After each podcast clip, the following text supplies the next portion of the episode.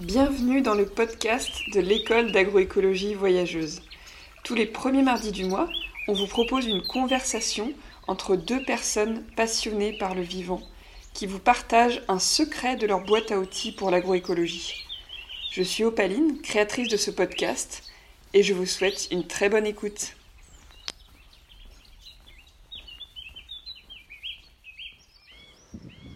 Bonjour Grégoire. Bonjour Opaline. On réalise ce podcast au bord de la rivière, à quelques dizaines de mètres de la ferme des Mawajites, où tu œuvres avec ton collègue Guillaume. Tout à fait. Tu es une de mes plus grandes sources d'inspiration par la manière dont tu expliques les relations entre les plantes et par la manière dont tes voyages t'ont nourri. Tu es ingénieur agronome de formation et après avoir voyagé au Brésil pendant deux ans, tu as continué ton chemin en développant cette technique en climat tempéré et tu es aujourd'hui maraîcher. Tes paroles m'ont beaucoup ému lors de mon premier passage à la ferme, lorsque devant un jeune noyer qui poussait sous un peuplier, tu m'expliquais comment il avait été probablement planté là par une souris en écureuil qui savait peut-être mieux que nous où planter. Tu as posé tes bagages à Saint-Élix d'Astarac, petit village du Gers, en 2017. En 2017, exactement. Et à chaque fois que je parle de toi, que je viens ici, je suis impressionnée par la vitesse à laquelle la ferme et les projets se développent.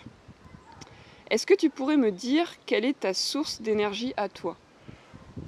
Waouh, c'est une très belle euh, première question qui entame très très bien le sujet. Ma principale source d'énergie, je pense que c'est c'est vraiment l'observation des écosystèmes naturels notamment et la compréhension, le, en fait, c'est vraiment le, le jour où j'ai compris et compris intérieurement, pas de manière vraiment intellectualisée on va dire, le fait que l'être humain fait partie pleine de l'écosystème et que nous sommes qu'une espèce parmi les autres. Et du coup, c'est vrai que dès lors qu'on part avec ce, prédicat-là et cette initiative-là, c'est une source d'énergie euh, inépuisable parce qu'on se rend compte qu'on fait partie de quelque chose qui, nous, dépasse mais qui vraiment nous permet de nous reconnecter et de donner un sens aussi à notre, euh, à notre vie, à notre mission. Et c'est vrai que de là, on, on, se dit qu'il n'y a jamais assez de temps pour œuvrer pour cette abondance-là et pour, euh, pour mieux comprendre comment s'intégrer justement à tous ces écosystèmes naturels, mieux comprendre les espèces qui nous entourent et, voilà, et œuvrer pour viser toujours plus d'abondance et mm. d'interconnexion, on va dire. Donc ça, c'est vraiment une des belles sources d'énergie au quotidien je me lève et je me dis là aujourd'hui, voilà, il y a encore tellement de choses à faire pour, euh, pour euh, que la, vie soit encore plus présente en fait, et que la, vie au sens large. Et donc ça, c'est vrai que ça motive quand même énormément. Et après, le fait qu'il me semble qu'on est quand même dans une société euh, qui est en totale perte de sens, justement, et de, du fait, je pense notamment que une perte de, de, on a perdu notre fonction en fait au, niveau de cet, écosystème et, et, notre compréhension de tout ça. Et donc, il me semble qu'on est vraiment dans une perte de principes moraux, éthiques, philosophiques. Et voilà, je sais que le travail qu'on met en place à la ferme et toutes les rencontres que j'ai pu faire et qui continuent de se développer à la ferme, euh, ça me motive énormément parce qu'il y a beaucoup de gens qui passent ici justement et qui, voilà, qui, ça leur fait réaliser pas mal de choses et c'est une belle source d'énergie d'inspiration de voir que juste en, essayant de faire des choses, ça inspire d'autres personnes et c'est vraiment cette notion de, de pédagogie par l'exemple en fait et être toujours dans la réconciliation et pas dans le clivage. Et ça, c'est vrai que c'est quand, quand, on voit qu'au bout de 3-4 ans, des, chasseurs, des agriculteurs nous chambraient un peu ici, maintenant ils passent, ils sont putain, ça pousse, hein. oh, c'est bien jeune. Hein. ça fait, ça fait, c'est une belle source d'énergie aussi, de, voilà, de, motivation. Il y en a beaucoup d'autres, hein, mais c'est un peu les, les, deux qui me viennent à l'esprit euh, en premier lieu. Super. Euh, et du coup, est-ce que une source d'énergie, c'est aussi de te promener dans la nature? Et, euh, et d'observer les arbres Qu'est-ce que tu ressens quand tu te promènes au milieu des arbres? Euh, je ressens beaucoup de choses. C'est une source d'énergie, c'est sûr, parce qu'il y a vraiment une espèce de connexion, une reconnexion qui se fait euh, dès lors qu'on apprend à poser un petit peu son cerveau, euh, on va dire, analytique, rationnel, toujours à essayer de rationaliser les choses. ce que j'ai un peu tendance à faire, et ce que j'essaye de désapprendre en fait. Vraiment, c'est compliqué, hein. on nous a mis ça en tête, notamment en école d'ingé, toujours analyser point par point, etc. Et en fait, c'est vrai que quand on se balade et qu'on on pose son cerveau, entre guillemets, en fait on utilise une autre partie de son cerveau, mm. ça permet de, se reconnecter, d'observer la nature avec une autre paire de lunettes en fait. Et, et donc c'est vraiment ce, qui, ce que j'essaie en tout cas de, de, de, réaliser quand je me balade. Et de, voilà, de pas toujours se dire ah, là le, justement le sureau c'est strate moyenne parce qu'il est en dessous de l'or mais du noyer, mais de dire comment ça se passe vraiment, qu'est-ce que je ressens par rapport à ça? Donc c'est une belle source d'inspiration notamment, d'un point de vue de dire comment imiter au mieux les écosystèmes naturels pour y intégrer, vraiment les comprendre et intégrer des, espèces alimentaires, donc tout le, principe de l'agriculture synthropique notamment, mais aussi le côté vraiment de se reconnecter à tout ça et, et aussi apprendre à poser le cerveau et à, souffler et à se dire que voilà, la, vie est belle. Quoi. Et à être peut-être en mode euh, éco et pas égo, tu vois. Exactement. Horizontal et pas euh, je, je connais. C'est ça, exactement. Et toujours être émerveillé aussi, cette, moi c'est ça que j'adore, c'est je peux faire la même balade tous les jours, je serai toujours émerveillé par quelque chose que j'avais pas vu, que j'avais pas saisi, avec la, je comprendre que la vie n'est qu'impermanence aussi et que d'un jour à l'autre on n'observera pas la même chose, puisque la vie n'est pas figée, la vie est en constante euh, un, équilibre dynamique en fait, hmm. mais qui est en constante évolution et que c'est on est voilà et, garder cette notion d'humilité comme tu le disais en effet où voilà on, on apprendra toujours des choses et c'est ça qui est magnifique aussi quoi et de, de, voilà, de comme dit Ernst, de redescendre de notre piédestal euh, d'espèces intelligentes et comprendre qu'on fait partie d'un système intelligent. Hmm. Alors justement, euh, pour rentrer un peu plus dans le concret de l'agriculture synthropique, là on vient de pailler des planches maraîchères avec des tontes d'herbe. Ouais. Et on a aussi enlevé du chardon et on a vu qu'en enlevant un pied de chardon, on avait 10 euh, vers de terre qui sortaient. C'était dingue, hein Donc c'était l'abondance pour le coup. C'était l'abondance, oui. et euh, donc en agriculture synthropique, on parle beaucoup d'abondance. Est-ce qu'aujourd'hui tu dirais que ta ferme est abondante? Hmm, Bonne question, parce qu'il y a l'abondance, elle peut être vue de beaucoup de manières différentes. Hmm. Euh, j'estime qu'elle est en vraiment, si on reprend un peu justement nos, phases de succession, de, phases, je pense qu'elle est en pleine, pleine phase d'accumulation accumulation de, au point de vue vraiment pragmatique du terme, de matière organique, d'espèces qui s'implantent de plus en plus, d'augmentation de, la fertilité du sol, de, de l'humus, etc., etc., du nombre de vers de terre, de toutes les relations euh, un petit peu entre les espèces qui commencent justement à tendre vers l'équilibre. Et également au niveau, on va dire, éthique, philosophique et humain, on a vraiment une, est en phase d'accumulation de connaissances, de, de savoir-faire, de savoir-être aussi, parce qu'on est en collectif. Donc on apprend à se connaître au quotidien, à, accumuler justement des savoirs sur l'autre, mieux comprendre l'autre, comprendre ses réactions, euh, savoir quand ça va bien, quand ça va pas bien. C'est vraiment du faire ensemble. Et on est encore dans cette phase d'accumulation là, qui sera toujours un petit peu sous-jacente forcément, mais pour moi on est vraiment dans cette phase là, que ce soit au niveau agronomique, au niveau vraiment écosystémique, au niveau du savoir-faire, au niveau du vivre ensemble, on est vraiment dans une phase d'accumulation. Euh, mais l'abondance commence à poindre son nez vraiment, comme on le voit avec beaucoup de, avec voilà, le taux de matière organique qui remonte, avec les, vers de terre qui sont omniprésents maintenant sur la ferme, avec, euh, et même au niveau de, voilà, des récoltes qui sont de plus en plus abondantes. Euh, on le sent quoi, vraiment que c'est en train de.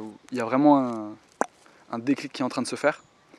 Euh, et c'est vraiment très très réjouissant parce que ça fait 3-4 ans qu'on bosse dur, qu'on essaie d'implanter des systèmes qui tournent bien. Et c'est vraiment. C'est magnifique de voir comment tout ce qu'on fait, l'écosystème nous le rend au centuple en fait. Dès qu'on apprend à le connaître et à, rentrer dans sa dynamique et justement dans son engrenage, tout devient facile en fait. Enfin facile, je, m'avance un peu, mais tout devient plus logique en tout cas et mmh. plus évident. Évident, c'est ça. Et donc en fait, là tu, vois que l'abondance est de plus en plus importante, mais au sens agriculture synthropique du terme. Euh, le système sera abondant quand, il y aura, euh, quand les arbres seront euh, dans leur fleur de l'âge, entre guillemets. Exactement. Alors le terme abondance, c'est vrai que le, quand on reprend un peu la racine, c'est vraiment le terme affluer. En fait, c'est l'abondance, c'est avoir plus que j'en ai besoin. Bah, en anglais, overflow, c'est déborder. Déborder, c'est ça. Et donc c'est vraiment déborder, c'est avoir plus que ce, dont j'ai besoin. Et donc j'estime que la ferme sera en phase vraiment pleine phase d'abondance quand quand cela sera permis vraiment de pouvoir rayonner sur, d'autres, euh, sur les écosystèmes alentours, un peu comme chez Ernst, où maintenant sa ferme de 500 hectares, elle a un impact euh, au niveau du climat, au niveau de la fraîcheur, au niveau de la pluviométrie, au niveau de la température, bien plus large que sa ferme. Hmm. Donc pour moi, une vraie phase d'abondance, elle est atteinte quand on, se rend compte que ça rayonne même hmm. au-delà de son rayon d'action au quotidien en fait. Ouais, quand tu pourras produire plus de BRF que tu en as besoin, exactement. Euh, ça sera abondant. Exact, c'est exactement ça. C'est exactement ça. Et, du coup, tu pourras... ta connaissance aussi pourra réunir bien plus que exactement. toi ce que tu as reçu. C'est ça. Pour moi, c'est vraiment cette phase d'abondance là, c'est quand une fois elle sera atteinte, c'est vraiment quand on pourrait être dans une dynamique vraiment de voilà de, de transmission aussi, que ce mmh. soit de matière organique, de de graines aussi, de, voilà, de, de, de, banques de graines qui vont commencer à exploser un peu partout aux alentours, et de, voilà, de, en effet de connaissances aussi, quoi, de transmettre de plus en plus ce qu'on aura appris ici euh, et euh, affluer un petit peu euh, autour, de, autour de nous. Quoi. Mmh. Même si on le fait déjà, forcément, parce que les phases de, c'est vrai qu'on met des, mots sur des, phénomènes pour se rassurer aussi. Hein. ça, c'est bien l'homme qui, nomme une espèce avec un nom latin, euh, euh, genre espèce, parce qu'on a besoin de se rassurer. Mais la nomenclature est peu cordiale, puisque ça, encore une fois, ça, met des cases aussi et ça, limite un petit peu notre pensée. Et donc on est toujours phase d'accumulation d'abondance, c'est toujours un peu les deux au final. Hmm. Pour ceux qui nous écoutent et qui ne connaissent pas l'agriculture syntropique ou agroforesterie successionnelle, euh, qui reproduit les, du coup les phases de succession de la forêt, enfin de la nature vers la forêt. Est-ce que tu pourrais nous donner un ou deux exemples un peu techniques, tu vois, des petites pépites de savoir sur euh, quelque chose que tu as appris récemment, sur, euh, ou, pas, ou pas récemment, mais sur l'organisation des arbres, des choses que tu as observées et qui permettent vraiment de comprendre cette, cette succession, mais plutôt dans la version agriculture, quoi? Pas forcément euh, observé dans la nature. Bien sûr, et en milieu un peu tempéré. Ouais. J'imagine. Euh, tout à fait un exemple qui, est, je pense qui va parler à, beaucoup de monde et que tout le monde observe vraiment un petit peu au quotidien sans vraiment s'en rendre compte, je pense c'est le rôle de la ronce, notamment dans l'écosystème naturel. Donc vraiment ce front pionnier là qui va, qui va avancer de par la forêt et vraiment créer toutes les conditions nécessaires pour que beaucoup de graines puissent germer en son sein, vraiment nourrir une espèce de banque de graines, la protéger aussi euh, de certains herbivores. Et donc en fait, ce rôle de la ronce, avec notamment tout un cortège mycorhizien en fait, qui est hyper important. Et cette, rôle de la ronce peut être très vite imité en, écosystème cultivé par la, par la mûre, puisqu'évidemment la mûre était un cousin, enfin la ronce est le lointain cousin de la mûre cultivée. Et c'est vrai que moi c'est un petit peu ce que je fais ici, où sur mes lignes d'arbres, et notamment de fruitiers, je mets en place des, des murs cultivés tous les 2-3 mètres, ça va dépendre, alors que je fais remarcoter, et qui voilà, justement vont prendre beaucoup d'espace sur la ligne, permettre en premier temps de faire un léger ombrage aux fruitiers, dans les premières années où ça leur est vraiment nécessaire, les protéger du vent, les protéger de la dent des chevreuils si c'est pas vraiment clôturé, avoir, permettre de faire une première récolte en fait, de petits fruits, euh, de mûres, ce qui est vraiment, vraiment génial. Et en fait, je suis persuadé qu'il y a tout le cortège mycorhizien qui va avec. Et dès lors qu'on met un arbre fruitier euh, au milieu d'une prairie, en disant je plante un verger, en fait, comme tu le disais, l'agression anthropique va imiter un petit peu ces phases justement qui fait qu'une prairie va tend à, être une forêt. Et bien lorsqu'on met un arbre fruitier au milieu d'une prairie, en fait on loupe beaucoup d'étapes. Donc c'est normal qu'il y ait des problèmes de fertilisation, enfin de fertilité, c'est normal qu'il y ait des problèmes de carence, qu'il y ait des problèmes de, de problèmes d'absorption du phosphore par exemple, des choses comme ça, et notamment également au niveau de la mycorhize. Quoi. Et quand on joue le jeu de vraiment comprendre cette succession-là et d'insérer des espèces qui ont ce rôle vraiment là, de nourricière notamment, eh bien on se rend compte qu'on met toutes les chances de notre côté euh, pour la bonne implantation de nos arbres fruitiers et également avec une première récolte de mûres euh, assez précoce. Et du coup, qu'est-ce que tu as mis dans ces lignes euh, Qu'est-ce, que la mûre va, nourrir? Va nourrir, il y a beaucoup de choses. Il y a pas mal de, j'ai également inséré pas mal d'espèces euh, de saules, de peupliers, de mûriers qui vont également être euh, taillés assez fréquemment, notamment je pense tous les ans, en trogne assez basse pour pouvoir nourrir encore le système. Et au milieu de tout ça commence à germer beaucoup de, noix, euh, de châtaignes que je vais essayer de cultiver ici, même si ce n'est pas un très bon type de sol pour la châtaigne, que je vais venir greffer par la suite. Donc c'est vraiment, euh, le, berceau, la, mûre a vraiment joué le berceau de toutes ces, espèces-là. Et je pourrais très bien pu également mettre des pommes, des pêches, des poires, un petit peu tous les fruitiers euh, qu'on peut cultiver ici. C'est notamment ce que je vais faire dans la parcelle que je t'ai montré en descendant, euh, d'un hectare du coup, où je vais mettre la, la mûre vraiment sur la ligne des arbres. Parce que j'avais tendance à la mettre en enterrant, et là, je suis en train de me rendre compte que c'est un peu une bêtise parce que je ne sais pas trop comment je vais la gérer au bout d'un certain moment. Donc là, je vais la mettre sur la ligne des arbres et au bout de 5, 6, 7, 8 ans, quand elle sera trop, ombragée, elle aura rempli sa fonction et elle quittera le système euh, de manière assez naturelle. Et du coup, c'est super. Et en plus, évidemment, ça m'occupe de l'espace. Donc, je produis de la matière organique. Donc, j'ai moins à désherber. Vu que toutes les strates sont occupées à chaque moment de la succession. Euh, le sol n'a pas levé des dormances de graines en disant Oh, là, je peux faire encore un peu de photosynthèse. C'est bien ça le, rôle de, de, nos plantes très mal nommées euh, adventices et mauvaises herbes. Donc, voilà un petit peu comment j'ai pu essayer de comprendre un petit peu le rôle de la ronce et l'adapter à, des systèmes cultivés avec la, la mûre notamment. Ok. Et euh, j'ai envie de reparler de ce noyer qui poussait sous le peuplier. Euh. Est-ce que tu, peux me donner des nouvelles? Est-ce qu'il a disparu? Est-ce que euh, tu sais pas où il est? Tout va bien. Non, tout, va, bien. pour lui, je crois. Ça fait longtemps que je n'ai pas allé. Je n'ai pas fait un petit coucou, mais non, non, mais il est toujours là, en très bonne santé, protégé par le peuplier. Donc tout va bien pour lui. Je pense qu'il va croître de manière très très vigoureuse puisque comme on le disait un petit peu, euh, tu le disais en introduction, il a été planté soit par un écureuil, je me demande si c'est pas une pie en fait. Ah. J'ai observé là depuis pas mal de temps maintenant les pies, on a beaucoup de pies ici et elles se baladent toujours avec soit des glands, soit des noix dans le bec.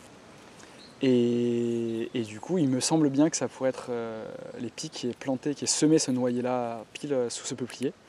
Et je pense qu'il va croître de manière très très vigoureuse parce que le peuplier aura commencé déjà à faire son travail racinaire, le noyer va suivre, et il va croître un petit peu à l'ombre au début des premières années du peuplier, et puis après prendre sa strate émergente à la place du peuplier. C'est super, euh, c'est vraiment super intéressant de voir, de voir ça. Quoi. Et moi, je me pose quand même une question, c'est en voyant tout ce que tu vas planter là, tout ce que vous allez planter sur la ferme comme arbre, ouais. Euh, là actuellement, il y a combien d'hectares en tout? Là, on est sur, on a 4 hectares 8, mais en SAU, ça, enfin en surface utile, on a 3 hectares 5. Et on a cultivé en ce moment, il y a un peu plus de 2 hectares. Entre maraîchage et verger. C'est toujours un peu problématique de dire on a ça en verger, ça en maraîchage, parce qu'on est dans une dynamique évidemment d'agroforesterie, de verger maraîcher, donc euh, tout se mêle un petit peu. Mais en gros, on est sur 2 hectares et demi là pour l'instant de, de maraîche et euh, arbo, avec un peu de prairie au milieu de pas mal de choses euh, qui se mêlent. Et par rapport au temps que tu passes en ce moment, enfin c'est quand même un, boulot à temps plein euh, maraîcher, on va dire. Ouais. Et au fait que les surfaces s'étendent, ouais. Euh, comment tu imagines la, gestion du temps de travail? Est-ce que tu, vas un jour installer quelqu'un de plus? Est-ce que. Enfin, On y moi, ça m'impressionne en fait, tout toute cette plantation. Tu m'as dit aussi tout à l'heure que tu voulais peut-être rationaliser un petit peu l'agroforesterie synthropique. Ouais, c'est alors c'est vraiment ça c'est je pense c'est les défis qui nous attendent pour les prochaines années hmm. c'est vraiment ça pour moi on y est quoi c'est on a voilà ça fait plusieurs années qu'en milieu tropical je commence à vraiment commencer à comprendre comment ça fonctionne en milieu, en tempéré également. Et maintenant la clé vraiment là le, véritable le véritable enjeu ça va être de comprendre comment viabiliser ces systèmes d'un point de vue vraiment économique. Et donc ça va passer par plusieurs choses. Il me semble trouver un compromis entre vraiment les écosystèmes naturels très très biodivers, euh, beaucoup beaucoup de strates vraiment très complexes à comprendre et à gérer derrière, et des milieux totalement dégradés. Donc il y a vraiment un compromis à trouver, mais vraiment tendre le plus possible vers des écosystèmes naturels avec une grosse densité à l'hectare, avec beaucoup de biodiversité, mais que ce soit quand même facilement gérable. Et il y a tout un autre volet qui est celle de la mécanisation. À un moment donné, si on veut que ce type de système soit reproductible et applicable à toutes les filières, à tous les climats et sur tout type de parcelles, il faut qu'on euh, vise la mécanisation. Y a pas, voilà, hein. Et qui, dit mécanisation dit. Euh, enfin voilà, c'est vrai que la mécanisation est un peu pas diabolisée, mais on a, dès qu'on parle de mécanisation aujourd'hui, on a un peu, oui, c'est gros, ça fait peur, c'est du pétrole. Mais si c'est bien géré, on peut vraiment. Il ne faut pas, pas, oublier que la mécanisation, c'est nous qui la créons. C'est un outil qui, que l'homme crée. On n'est pas dépendant de ce qu'on a déjà créé, du labour. Enfin, on peut mmh. tout réinventer en fait. Donc on peut très bien inventer une machine tout à fait euh, très ergonomique qui va permettre au système vraiment de, d'accumuler de, l'énergie et vraiment d'être au, service du vivant en fait. C'est vraiment recréer la technologie au service du vivant. Et, donc dès lors qu'on aura un petit peu bossé là-dessus, notamment je sais que Ernst maintenant il, passe énormément, énormément de temps là-dessus, et je lui fais entièrement confiance pour mettre en place des choses euh, merveilleuses. Euh, voilà, pour moi c'est les deux gros enjeux là, c'est trouver des systèmes plus faciles à gérer on va dire, et de la mécanisation. Donc pour des systèmes petits comme nous, de 1 hectare de, verger, en gros, ça va être pas mal de, systèmes, notamment de motofaucheuses. Donc des motofaucheuses qui vont couper la strate herbacée avec des bras endaineurs pour endainer directement sur les côtés, sur la ligne des arbres. Donc là, en un passage, on, fauche et on dispose l'herbe sur, sur la ligne des arbres. Ça, c'est quand même vraiment génial. Avec une coupe magnifique, vraiment très très belle. Donc une repousse optimisée de la graminée pour optimiser les fauches, les fauches au fonction de l'année, etc. Et après, voilà, le, deuxième gros bébé qui est en train d'arriver avec Ernst, c'est euh, une machine euh, pour euh, tailler les arbres. Donc avoir un système de, reconnaissance de, de, taille au niveau des trognes avec un broyeur intégré. Et donc de pouvoir broyer en même temps qu'on taille et le disposer soit en espèce de pluie de BRF, une pluie de fertilité magnifique sur tout le champ, soit la localiser sur le, sur le rang. Et donc ça, ça ouvrirait la porte à des systèmes sur 100 hectares de, de grandes mmh. cultures avec une ligne d'arbres tous les 10 mètres, ouais. taillée tous les ans. Donc on est un peu là-dessus. Pour moi, au niveau du maraîchage, ça reste un peu compliqué parce que c'est beaucoup, beaucoup de demande de matière organique du maraîchage, des cycles très courts de fertilité. Donc là, c'est un autre questionnement encore. Mais vraiment sur quoi moi j'aimerais tendre donc de plus en plus sur la production de fruits. Euh, il y a beaucoup de choses à inventer, des choses vraiment pas compliquées. Quoi. Enfin, mmh. c'est pas mon métier, je, voilà, je, commence à comprendre ce qu'il faudrait mettre en place. Donc euh, travailler, travailler main dans la main avec des ingénieurs et des, des, voilà, des entreprises de, production de, de, technologie agricole. Je veux dire, on arrive à aller sur la Lune et faire de la, de la fission nucléaire. Je, à un moment donné, euh, créer un broyeur de branches qui, dispose de la BRF sur la ligne, je pense que c'est possible quand même. Quoi. ah ouais. C'est super important de, de, se souvenir qu'en fait, si on, si on met notre intelligence d'être humain euh, au service du vivant, euh, tout à fait. C'est possible, quoi. Tout à fait. Je veux dire, je vois arriver des bécanes maintenant en grande culture. C'est une technologie très très avancée, quoi, qui coûte des millions d'euros au développement. Si on mettait ce service-là à des choses bien plus intelligentes. Enfin là, c'est tout bête. Par exemple, Ernst, il a développé un, outil euh, pour euh, travailler une ligne d'arbre, enfin travailler une ligne de plantation, avec une sous-soleuse intégrée, trois dents, une herse rotative, en même temps. Ça n'existait pas, quoi. Donc on devait faire deux passages de tracteur, donc plus de pétrole, donc plus de compaction. Mmh. Là, c'est un outil qui décompacte sur 60 cm, qui fait la terre fine sur 30 cm, avec une, ergonomie et une, une, complémentarité des, deux outils, qui fait qu'ils travaillent en synergie, donc il y a besoin de beaucoup moins de chevaux pour tirer. Et en un passage, on prépare une ligne d'arbre magnifique à planter. Donc voilà, et ça, ça coûte 6000 euros. Quoi. Donc en Cuma, c'est tout à fait, il n'y a aucun souci. Quoi. Donc je veux dire, voilà. Donc moi, les, arguments du type oui, mais ça ne marchera jamais parce que c'est pas mécanisable, c'est des faux arguments en fait. C'est juste qu'on ne veut pas se donner les moyens d'y arriver. Alors justement, ça me fait penser à, à la jeunesse et euh, au fait qu'il faut qu'on retrouve aussi une abondance de paysans dans les territoires. Et toi, tu, bah, tu es jeune déjà, tu as 27 ans depuis 15 jours. Et eh oui, exactement. et, puis, euh, bah, tu reçois euh, à partir d'aujourd'hui une petite troupe d'étudiants de l'école d'agroécologie voyageuse. Et puis, tu, tu, commences les formations, donc tu, tu as une certaine vision de la pédagogie. Est-ce que tu as euh, des choses à nous dire sur la manière dont former les paysans de demain? Est-ce que tu as des, petites clés à partager, des choses qui sont essentielles pour toi? Alors, euh, en tout cas, moi, comment je fonctionne, c'est vraiment le fait que là, j'ai pas mal, j'organise pas mal de formations en ce moment au niveau des, notamment des vergers maraîchers. Donc pour moi, il y a une belle, une belle transition déjà vers l'agriculture synthropique. Mais j'aime bien commencer par ça parce que j'entame de suite avec le côté économique pour moi, il est primordial. Vraiment, mmh. la viabilité économique est primordiale, puisque c'est lorsqu'on aura vraiment atteint une croisière, une routine économique, qu'on peut se permettre aussi derrière de tester, d'expérimenter, de prendre un peu plus de risques, on va dire.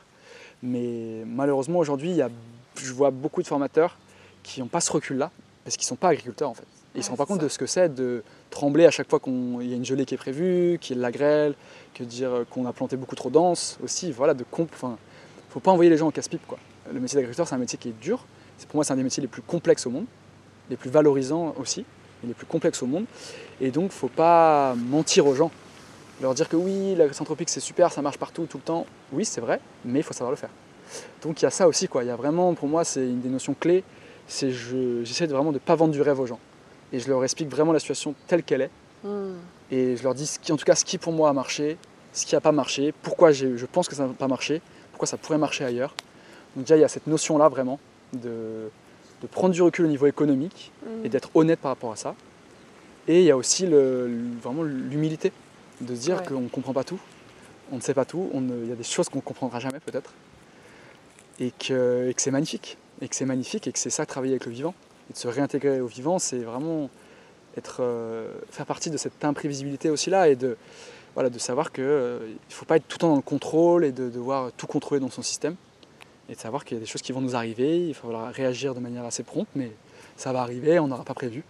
Et c'est comme ça. Donc garder toujours une humilité par rapport au vivant et se dire que c'est pas parce qu'on a étudié 10 ans, euh, qu'on connaît par cœur les strates, qu'on va pas se gaufrer en fait.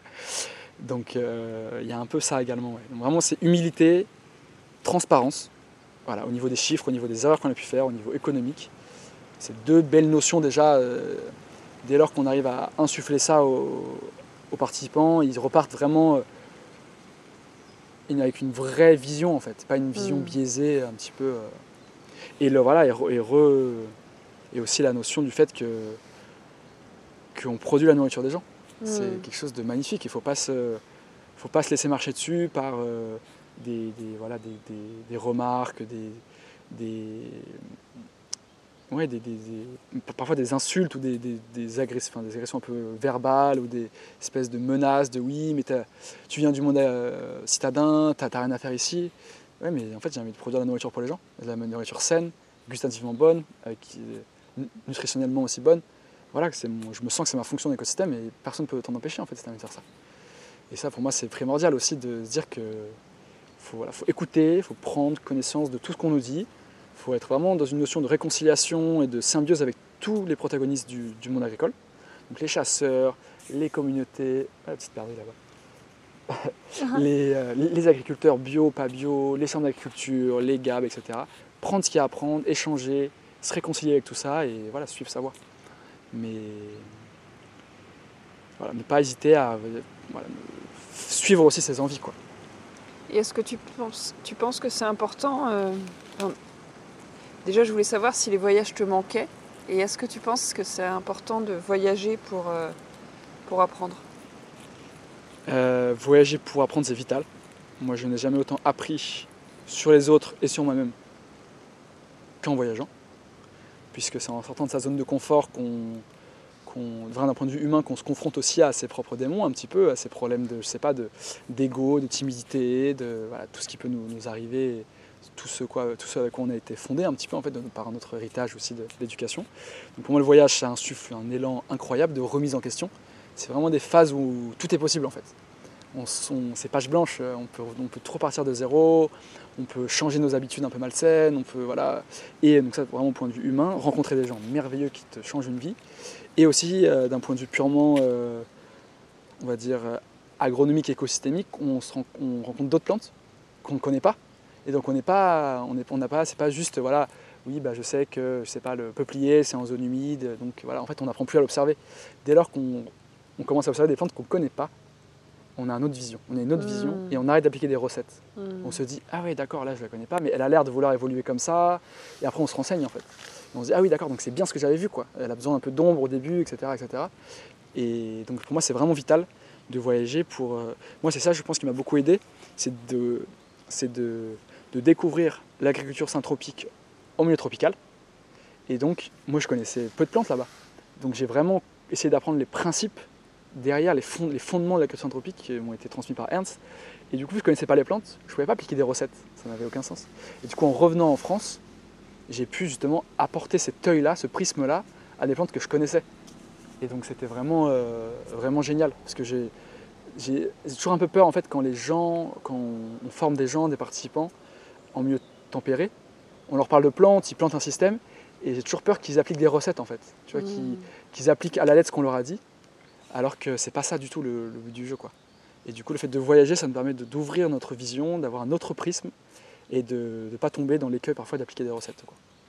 Donc pour moi, le voyage, c'est vraiment euh, c'est incroyable. C'est vraiment, euh, ça permet de découvrir énormément de choses et de se rendre compte aussi de, de la chance qu'on a en France. Aussi, ça c'est d'autres parallèles, mais voilà, de, qu'en France, on a, il y a beaucoup de sujets à aborder par rapport à ça, mais au niveau du milieu de l'installation agricole, enfin, c'est- tout à fait réalisable. on est très accompagné, la DGA, etc. etc. Enfin, c'est quand même du luxe, quoi. C'est faut pas perdre de point de vue cela, quoi, aussi, quoi. Donc voilà, donc je conseille à tout le, tout le monde, les jeunes, les moins jeunes, de voyager le plus possible pour euh, apprendre, pour mieux se connaître, mieux connaître les autres aussi, et voilà, se confronter aussi à d'autres écosystèmes, tout simplement, pour mieux comprendre l'écosystème, la nature, et comment elle fonctionne en fait aussi. Bah écoute, c'est c'est euh, ce que tu dis, c'est vraiment un, plaidoyer pour l'école d'agroécologie voyageuse. C'est super. Carrément. Ah mais c'est pour ça que moi, comme je te disais, je suis, je suis très heureux d'être un soutien avec le peu de temps que je peux avoir, mais voilà, d'accueillir des étudiants, de participer le plus possible parce que ce projet a énormément de sens. Et parce que moi j'aurais beaucoup aimé en fait y participer si j'avais pu il y a quelques années en fait, tout simplement. Hmm. Euh, donc ouais ouais non mais c'est vraiment magnifique ouais, carrément. Est-ce que tu as une dernière chose à partager? Alors que ce soit à enfin un dernier truc à dire euh, peut-être au en fait ce que je t'ai pas dit tout à l'heure c'est que tu peux aussi euh, partager des choses essentielles pour toi, pour les gens qui connaissent la ferme, qui viennent acheter tes légumes, qui, qui, achètent, qui achèteront bientôt des fruits.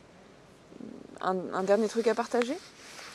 Ou autre hein Ouais, ouais, il y en a beaucoup. Euh, ben, un grand merci à tous en fait, tout simplement. Euh, je me rends compte que je ne prends pas assez le temps de remercier toutes les personnes qui m'ont aidé, qui continuent de m'aider. Euh, tu vois là aujourd'hui il y a encore deux amis qui sont là pour nous filer un coup de main. Enfin, dès lors qu'on rentre dans cette dynamique d'abondance, du vivant, de partage et de, bienveillance, en fait, tout se fait tout seul. Dès qu'on est dans une posture de réconciliation et de justement pas dans le clivage, pas de montrer du doigt ce que les gens font mal, mais dire venez, venez à la ferme, regardez comment on fait, tout simplement. Et peut-être que ça vous plaira, peut-être que ça vous plaira pas, peut-être que ça pourra pas marcher chez vous, mais en tout cas, c'est vraiment cette pédagogie par l'exemple aussi, quoi. Et arrêter toujours de critiquer, d'être dans le, de montrer du doigt. Nous, on fait plein de conneries ici, on est les premiers à, s'en marrer et à montrer aux gens les conneries qu'on fait en fait. Quoi. Parce que c'est ça aussi, il ne faut pas, faut, pas se prendre au sérieux non plus. Quoi. Voilà, il y a le mmh. côté de. Enfin, la vie est une fête, quoi. La vie, on est là, on, la vie n'est que location, on est là pour s'amuser aussi, quoi. Et ça, on le perd de vue de plus en plus. C'est, pour ça que nous, la ferme, elle s'appelle la ferme des Mawajites. Ça veut dire la ferme des maladroits. Parce qu'on est, on est maladroit et on le sera toujours, quoi. Et que, et que voilà, on voulait pas Enfin ouais, moi c'est un, mot qui nous colle à la peau quoi. J'adore ce mot parce qu'on fait des conneries, on en fera toujours et, on s'amuse en fait quoi. Hmm. Et c'est et on essaie de remplir notre fonction de d'homme dans l'écosystème, de voilà de justement de toujours d'abondance, de, de, voilà de propagation de graines, de notre rôle promis en fait je pense de, de, de l'espèce humaine euh, et qu'il faut le faire avec joie en fait et que comme le dirait Ernst toutes les relations, toutes les actions ne sont guidées que par le plaisir interne en fait. Et dès lors qu'on s'écoute et qu'on on est heureux de faire quelque chose, ça veut dire qu'on le fait bien en fait. Tout simplement. Et toi, tu es vraiment dans ton élan de vie quoi. Tu n'es pas en train de faire un truc qui. Euh, t'as pas l'impression qu'il y a un truc qui va pas, tu hmm. suis vraiment ton élan. Ouais, ah carrément. Moi le matin je me réveille, je suis très heureux quoi. Je, je me dis waouh. Tu sais que tu es au bon endroit. Je sais que je suis au bon endroit, avec les bonnes personnes au bon moment et, et je me dis j'ai tellement de chance d'être là en fait. J'ai tellement de chance d'avoir vécu ce que j'ai pu vivre d'avoir rencontré les gens que j'ai rencontrés, d'avoir euh, d'être né avec tout ce que, toute l'éducation que j'ai pu avoir, etc., tout le confort, etc., que je ne vais pas me plaindre en fait. Déjà, il y a ça et le côté, j'ai vraiment trouvé ma voie et je me sens heureux en fait, vraiment heureux de, de pas le côté euh, parce que je remplis ma mission, enfin tu vois, c'est pas ça, c'est vraiment le, je suis heureux de faire ce que je fais en fait, tout simplement. Et, et je me dis que si je suis heureux de le faire, c'est que je dois le faire pas trop mal quoi. Mmh c'est peut-être un peu, je sais pas, mais en tout cas, voilà, je suis très heureux de, on est ravis d'accueillir du monde à la ferme, que ce soit les clients pour le magasin à la ferme, tous les événements culturels qu'on fait, tu vois, accueillir les étudiants de l'école d'agroécologie voyageuse. Moi, ça, ça, ça me rend très heureux en fait, parce que l'abondance, elle passe aussi par l'échange. et, et, voilà, après évidemment, il y a des moments où on a préféré être seul, etc. Il y a des phases un peu plus mm. différentes, c'est normal parce que la, la vie n'est qu'impermanence également, mais mais voilà, en tout cas, de, être dans la bienveillance, dans l'écoute, dans le partage. Je suis toujours ravi d'accueillir des gens parce que j'apprends beaucoup des gens aussi. Et, voilà, que cette ferme soit un petit, un petit oasis, un petit havre de paix aussi, où les gens puissent venir, apprendre, se ressourcer, filer un coup de main, chiller, un peu tout ça, quoi. Et, donc voilà, et ça fait le lien avec ta question à laquelle je n'ai pas répondu sur le fait que est-ce que le voyage me manque? Non, plus maintenant. Parce que j'ai eu la chance de beaucoup voyager et j'ai vraiment vécu ce que j'avais, enfin des choses vraiment géniales à l'étranger. Et j'ai été très heureux de revenir. J'étais très très triste de partir du Brésil, j'en ai vraiment pleuré. Mais j'étais très heureux de revenir en France également. C'était un sentiment très. vraiment une espèce de dualité assez forte, quoi, de dire. Et en mm. fait, de revenir en France, de me réancrer dans, voilà, dans mon écosystème aussi, quoi. Euh, c'est con, mais avoir quatre saisons, euh, c'est des choses qui m'ont beaucoup manqué. Et voilà, je sens que ma, ma fonction, elle est là, quoi. Elle est ici, quoi. Hmm. Et je suis très heureux de la vivre pleinement ici aussi. Donc voilà. bah, merci beaucoup. C'est, enfin moi, ça me met vraiment en joie pour le coup, abondance euh, de l'échange. Enfin, je suis super contente d'avoir fait cette petite interview. Yes, ben, merci à toi d'avoir pensé à moi surtout. Je suis très heureux de, vous, de t'accueillir et de vous accueillir avec l'école d'agroécologie voyageuse et de pouvoir parler un petit peu de ce qu'on fait brièvement avec ce podcast. C'est un, vrai plaisir. Trop bien. Trop bien. Merci. Avec grand plaisir. C'est trop cool. Merci d'avoir écouté ce podcast. Si vous l'avez aimé, je vous invite à le partager en taguant les agronomes, accompagné d'une phrase de ce que vous avez retenu d'essentiel de cette écoute. Je vous souhaite une très belle journée et je vous dis à bientôt.